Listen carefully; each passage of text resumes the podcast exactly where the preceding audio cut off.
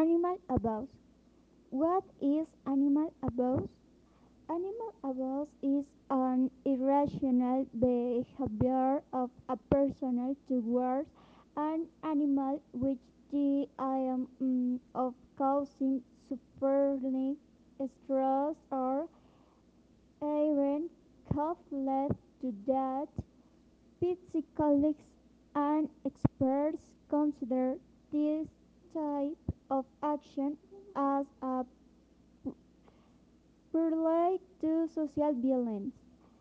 Consequence of animal abuse. The general psychological disorders, anxiety, affect, disfruit, physical injuries, fractures, burns, scars. Uh, how to prevent animal abuse?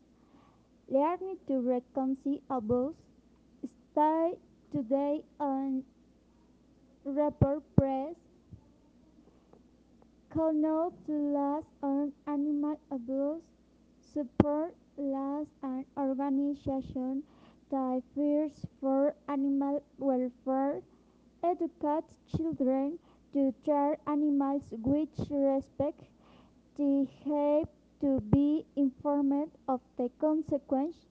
Take care of your pets yet support for animal shelters.